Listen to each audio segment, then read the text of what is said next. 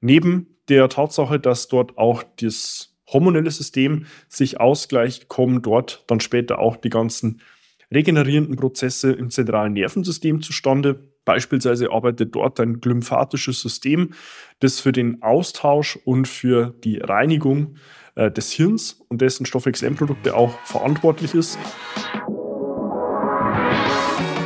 Seinen eigenen Körper verstehen und sich dadurch im eigenen Körper wohlfühlen. Und das mit der eigenen Wunschfigur, ganz ohne physische Schmerzen oder mentaler Unzufriedenheit. Wünsche, die dir das ganzheitliche Verständnis über das System Körper mit all seinen Einflussfaktoren ermöglichen kann.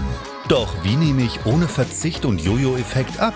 Wie baue ich Muskulatur auf und wie werde ich meine physischen Schmerzen los? Wie schafft man es als vielbeschäftigte Person, seine Performance, Kraft und Ausdauer zu steigern, ohne viel Zeit und Ressourcen zu investieren? Diese Fragen und mehr beantwortet dir der TÜV-zertifizierte Personal Trainer David Bachmeier hier in der Körperkodex. Durch Zusammenarbeit mit über 240 Klienten und seinen eigenen Leidensweg nach der Diagnose Sportinvalide durch Rheuma weiß er genau, an welchen Stellschrauben gedreht werden muss, um auch dich an dein Ziel zu bringen. Bevor es losgeht, noch ein kleiner Hinweis. In diesem Podcast geht es nicht um Krankheit, sondern um Gesundheit. Aus diesem Grund beinhaltet dieser Podcast in keiner Weise eine medizinische Beratung oder ersetzt diese in irgendeiner Weise. Und nun, ohne viele weitere Worte, los geht's!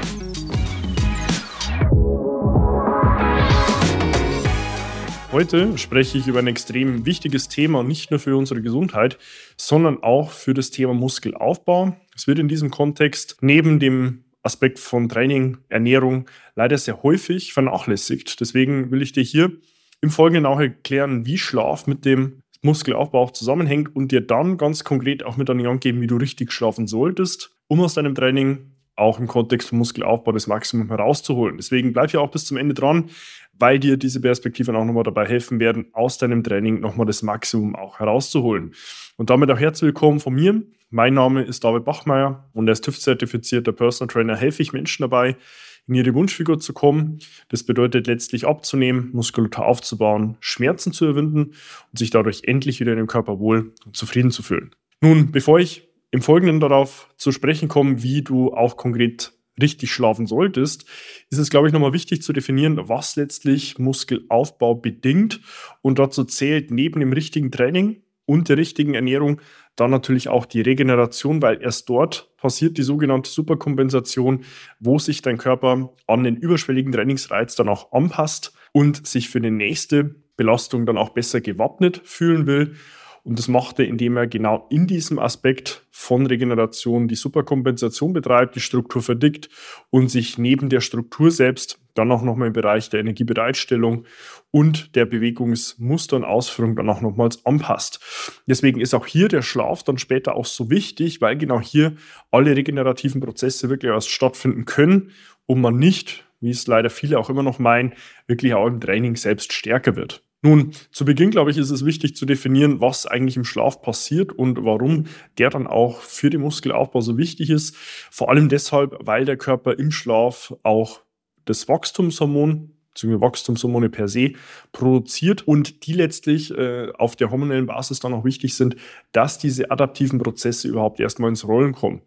Du wirst später auch selbst merken, wenn du mit einer gewissen Trainingserfahrung ans Werk gehst, ist letztlich die Regeneration der limitierende Faktor, der bestimmt, wie viele Trainingseinheiten bekommst du in einer gewissen Zeiteinheit integriert. Ja, und wenn man jetzt im Leistungssport denkt, ähm, ist dort der Unterschied zwischen Sieg und Niederlage häufig darin zu sehen, wie gut und schnell kann ich regenerieren, um auf einen Monat betrachtet vielleicht nicht nur 26 oder 27 vielleicht, sondern aber auch sogar 28 oder 29 Trainingseinheiten integriert zu bekommen, um damit einfach in Summe mehr Trainingsbelastung zu integrieren, mich dadurch besser anzupassen.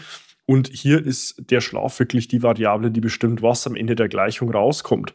Neben der Tatsache, dass dort auch das hormonelle System sich ausgleicht, kommen dort dann später auch die ganzen regenerierenden Prozesse im zentralen Nervensystem zustande. Beispielsweise arbeitet dort ein glymphatisches System, das für den Austausch und für die Reinigung äh, des Hirns und dessen Stoffwechselendprodukte auch verantwortlich ist. Und das wiederum hat natürlich dann auch einen großen Einfluss darauf, wie du in der Lage bist, in den nächsten Trainingseinheiten dann auch ganz bewusst die Muskulatur anzusteuern, Kraft zu erzeugen und somit dann am Ende des Tages auch bestimmt, wie stark ist die Tonnage. Ja, eine Metrik im Krafttraining, die bestimmt, wie viel Last wurde überhaupt bewegt.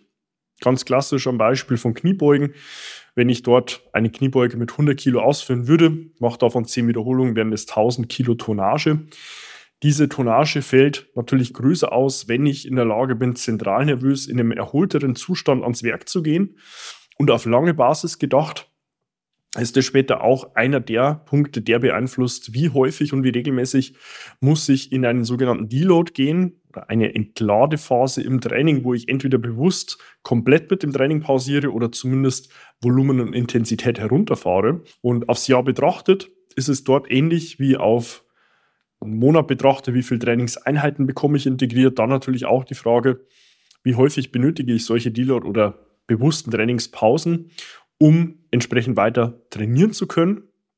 Wenn ich jetzt am Beispiel eines Trainingsblocks diesen sechs statt nur fünf äh, Wochen integrieren kann und somit die sechste Woche dann schon Pause brauche, benötige ich aufs Jahr mindestens fünf bis sechs Wochen Trainingspause mehr, als wenn ich sechs Wochen trainieren kann. Und die kosten mich in Summe damit einfach Trainingskapazität, Belastung und damit aber auch Superkompensation und Anpassungsfähigkeit. Und es macht aufs Jahr betrachtet einen riesen Unterschied. Ja, deswegen hier, warum der Schlaf auch so wichtig ist als Regenerationsmaßnahme für den Schlaf, sowohl auf einer Makroebene hinsichtlich dem Thema von, wie gut kann sich mein zentrales Nervensystem regenerieren, wie gut kann ich darauf bezogen dann auch ins Training finden, als auch auf einer Mikroebene, was passiert dort eigentlich. Das jetzt hier mal nur sehr oberflächlich gehalten auf Basis des hormonellen Haushalts, vor allem hin zur Produktion von Wachstumshormonen ist hier der Schlaf, vor allem der vor Mitternacht, wirklich massiv wichtig, um deinen Körper in eine Situation zu bringen, dass er aus einem sinnvollen Trainingsreiz und einer passenden Ernährung dann auch das Maximum Muskelaufbau für dich realisieren kann. Wenn man nun verstanden hat, warum der Schlaf per se so wichtig für das Ziel des Muskelaufbaus ist, ist es dann auf einer nächsten Ebene natürlich auch nochmal wichtig zu verstehen, wie läuft der Schlaf denn eigentlich ab, weil davon leiten sich dann auch schon konkret meine Empfehlungen für dich ab, was du beachten solltest, um wirklich richtig zu schlafen. Der Schlaf per se, und das ist sicherlich der erste und wichtigste Punkt, läuft in Zyklen ab, die ungefähr 90 Minuten dauern. Ja, das ist natürlich nochmal individuell unterschiedlich, aber per se kann man sagen, das sind ungefähr 90 Minuten. Wenn du diese 90 Minuten Dauer aufsummierst, dann kommst du auf Schlafdauern, die sinnvoll wären von sechs, siebeneinhalb oder neun Stunden Schlaf, abhängig davon, ob du vier, fünf oder sechs volle Schlafzyklen integrieren willst. Weil das ist zu Beginn in der Zusammenarbeit mit meinen Klienten auch ganz häufig äh, das Thema, was ich eingangs sehe, dass der Gegenüber davon nicht Bescheid weiß. Er weiß, wann er morgens aufstehen muss, geht irgendwann ins Bett, stellt seinen Wecker, aber achtet nicht darauf, ob das auch den eigentlichen Abschluss der Schlafphasen entspricht. Also jetzt mal nur als Beispiel, ich würde gegen halb zwölf Uhr nachts ins Bett gehen, muss um Viertel nach sechs Uhr morgens aufstehen, habe somit sechs, ein Dreiviertelstunden Zeit im Bett. Das ist fast sicher, ja, dass wenn der Wecker klingelt, ich gerade irgendwo aus einer Schlafphase gerissen werde und somit schlecht in den Tag starte, schlecht aus dem Bett komme, wenig Energie habe und dieses Gefühl vielleicht gar nicht mehr loswerde. Mir würde es deutlich besser gehen, wenn ich mich an diese sechs Stunden orientiere. Das ist rein hin vom Schlafablauf schon mal der erste Punkt fürs Verständnis und auch gleichzeitig schon mal der erste Punkt für dich, der wichtig zu verstehen ist, dass du dich dort an diese Schlafphasen orientieren solltest und synchron zu deren Abschluss auch den Wecker stellen. In der zweiten Instanz ist dann auch wichtig zu verstehen, dass der Schlaf selbst sehr stark von dem Abfall deiner Körpertemperatur abends abhängt und das ist dann gleichzeitig auch schon die zweite Empfehlung für dich.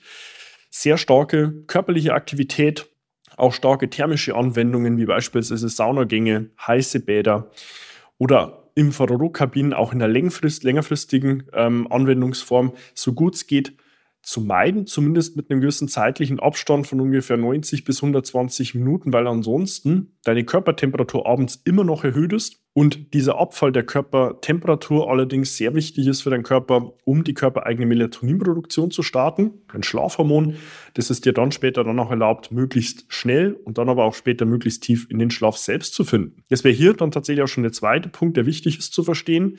Der dritte ist dann einer, der eigentlich den kompletten Schlaf und auch den äh, Wachzyklus des menschlichen Körpers steuert, und zwar wann der Körper denkt, es ist Tag und wann es Nacht. Auch bekannt als Biorhythmus oder zirkadianer Rhythmus. Der hat letztlich zwei Zeitgeber. Einmal morgens, wann die Sonne aufgeht, also wann letztlich der Tag beginnt, und einmal abends, wann die Sonne untergeht. Wir haben bei uns hier in den Breiten schon mal ein großes Problem. Wir haben einen sehr großen Unterschied, eine sehr große Latenz zwischen Sommer- und Winterzeit. Ganz grob bis zu vier bis fünf Stunden, was dann dazu führt, dass wir vor allem im Winter, dadurch, dass dann früher die Sonne untergeht, wir auch deutlich müder werden. Es liegt daran, dass der Körper, sobald draußen das Licht untergeht, die Sonne, die körpereigene Melatoninproduktion startet, weil es letztlich in der Natur keine andere Lichtquelle außer Feuer gibt. Und dieses Feuer ist dann aber auch frei von Blau- und Grünlichtanteil. Und dieser wiederum hat dann einen Einfluss darauf, wann dein Körper Melatonin produziert und auch nicht. Das ist dann später auch eine vierte Empfehlung in dem Kontext, auch mit Tageslicht zu arbeiten, Tageslichtlampen oder Tageslichtquellen in den Winter- und Sommermonaten. Generell, und damit meine ich dann vor allem Personen, die abends nochmal sehr starke Digi-Aktivität haben, also irgendwo Kontakt zu Smartphones, Tablets, Rechnern, Fernsehern oder Bildschirmen per se, diese Kontakt dann aber auch gegen spätestens halb zehn Uhr abends abreißen zu lassen. Das wäre dann auch in der Sommerzeit gedacht der Untergang der Sonne, damit spätestens dann die Melatoninproduktion auch wirklich zu 100 Prozent starten kann hast du nämlich hier, und das ist später dann auch die dritte Empfehlung, immer noch Blaulichtkontakt zu entsprechenden Endgeräten, führt es dazu, dass die körpereigene Melatoninproduktion um bis zu 85 Prozent reduziert wird, was dann dazu führt, dass du mit weniger Melatonin im Blut ins Bett gehst, schlechter ein, schlechter durchschläfst und am Ende der Nacht deutlich schlechter erholt bist, wie es wenn es nicht der Fall wäre.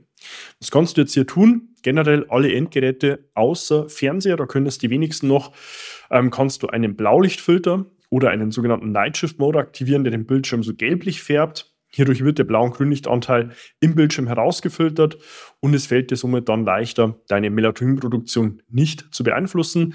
Für vor allem Fernseher und auch Umgebungslicht empfehle ich dann noch über Blaulichtfilterbrillen zu arbeiten.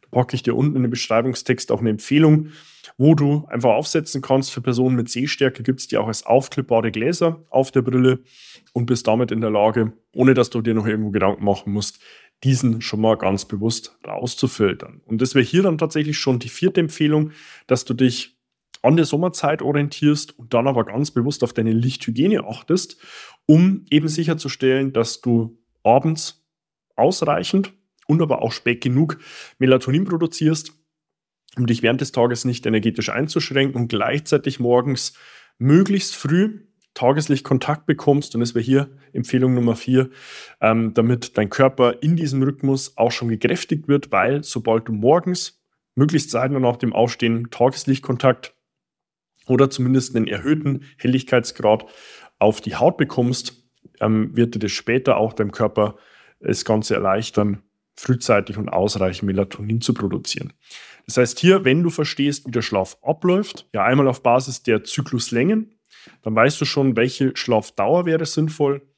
Im zweiten dann natürlich auch der Abfall der Körpertemperatur, der bedingt, wann die Melatoninproduktion startet. Und dann gleichzeitig die beiden Signalgeber für den Biorhythmus, einmal morgens den Tageslichtkontakt, nach dem Aufstehen und einmal abends den letzten blauen Grünlichteinfall auf dein Auge, die Netzhaut, dann regulierst, wirst du merken, dass es dir deutlich leichter fällt, in den Schlaf zu finden durchzuschlafen und gleichzeitig dann auch deutlich regenerierter zu sein. Punkt Nummer 5, und der hängt dann tatsächlich auch noch mit dem zweiten zusammen, der Körpertemperatur, wäre da meine Empfehlung, auch in möglichst gekühlten Räumlichkeiten zu schlafen. Eine gute Messgröße sind ungefähr 18 bis 20 Grad Raumtemperatur, weil dort hast du keinen negativen Einfluss, dass es dem Körper nochmal zu warm wird. Hängt natürlich dann auch nochmal sehr stark von der Bettwäsche ab, wie gut die dann nochmals auch wärmt. Ähm, allerdings hier, je kälter die Raumtemperatur, desto konstanter kann dein Körper auch in der Nacht die Körpertemperatur darstellen. Und hier wäre dann vielleicht auch nochmal so ein kleiner Side-Hack ähm, in Empfehlung Nummer 6. Ähm, wären hier auch exogene Ketone zu nennen, weil die die Eigenschaft besitzen, auch in der Nacht deinen Blutzuckerspiegel möglichst konstant zu halten als Energieträger, der für den Körper möglichst einfach zu verstoffwechseln ist und er hier in der Nacht ihm auch erlaubt, den Blutzucker möglichst konstant zu halten. Aber an der Stelle nochmal in einem separaten Inhalt mehr, weil dazu muss man nochmal deutlich weiter ausholen. Das ist aber hier schon ein Griff in die Trickkiste, in der ich selbst gerade noch in Testphase bin, allerdings auch schon sagen kann, dass es hier doch sehr positive Effekte auf den Schlaf und vor allem auch die Tiefe und Dauer haben kann. Tipp Nummer sieben ist gleichzeitig dann auch einer, wo ich sagen kann, der hat einen riesen Einfluss auf die Schlafqualität selbst. Und zwar zu versuchen, eine möglichst starke Nasenatmung zu forcieren. Generell gibt es zwei Möglichkeiten, wie du atmen kannst. Einmal über den Mund und einmal über die Nase. Dein Ergo und Learning sollte allerdings sein, die Nase ist zum Atmen und der Mund zum Essen da.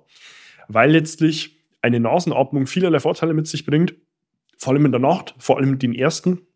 Und das wird dann auch schon später meine Empfehlung, die ich dir unten auch wieder im Beschreibungstext verlinke, über Mundpflaster oder Mundtapes zu arbeiten, worüber du dir ganz entspannt auch den Mund zukleben kannst. Auch für Personen, wenn du jetzt einen Bart haben solltest, da ist man kein Problem. Ja, du musst jetzt hier nicht leiden.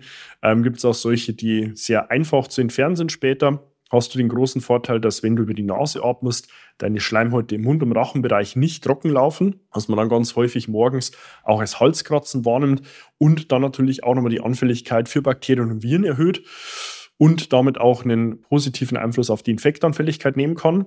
Gleichzeitig führt eine Nasenatmung auch zu einer erhöhten Sauerstoffsättigung im Blut und diese wiederum dann auch zu einer verbesserten Regeneration per se wenn mehr Sauerstoff im Blut vorhanden ist, ist natürlich dann auch nochmal die Regenerationsfähigkeit und Leistung des Körpers verbessert. Und ganz äh, gleichzeitig kannst du währenddessen auch mit Nasentapes arbeiten, Nasenpflastern. Auch die verlinke ich dir unten im Beschreibungstext, die du dir hier auf deinen Nasenhügel kleben kannst und gleichzeitig durch diesen Tape- und Dehnungseffekt hier es dir erleichtert, über die Nase zu atmen und hier kann ich aus eigener Erfahrung sprechen. Ich setze das Ganze jetzt seit ungefähr drei Monaten um. Es macht wirklich einen riesen Unterschied in der Schlafqualität, vor allem, ähm, wo du dann am nächsten Morgen merkst, du hast kein Halskratzen mehr. Ja, du fühlst dich nicht, wie als hätte ich gerade einen LKW überfahren. Wenn du wirklich regelmäßig, und damit meine ich fünf bis sechs Mal die Woche Krafttraining integrierst, ist hier der Schlaf, und das kann ich jetzt auch nach 15 Jahren eigener Trainingserfahrung sagen, wirklich einer der großen Schlüssel, die ich schon lieber deutlich früher äh, hätte integrieren wollen, als ja, ein Punkt, den man meistens erst ganz zum Ende sieht, weil man sich auf Training und Ernährung fokussiert. Allerdings, wie gesagt, in der Regeneration dann erst die Superkompensation passiert. Und hier in Summe, neben dem Verständnis erstmal grundsätzlich, welchen Einfluss Schlaf auf Muskelaufbau haben kann, wie der Schlaf dann direkt später abläuft, hier an der Stelle sieben Empfehlungen, die du integrieren kannst, ähm, wie du es dann auch schaffst, deinen Schlaf nochmal verbessert darzustellen.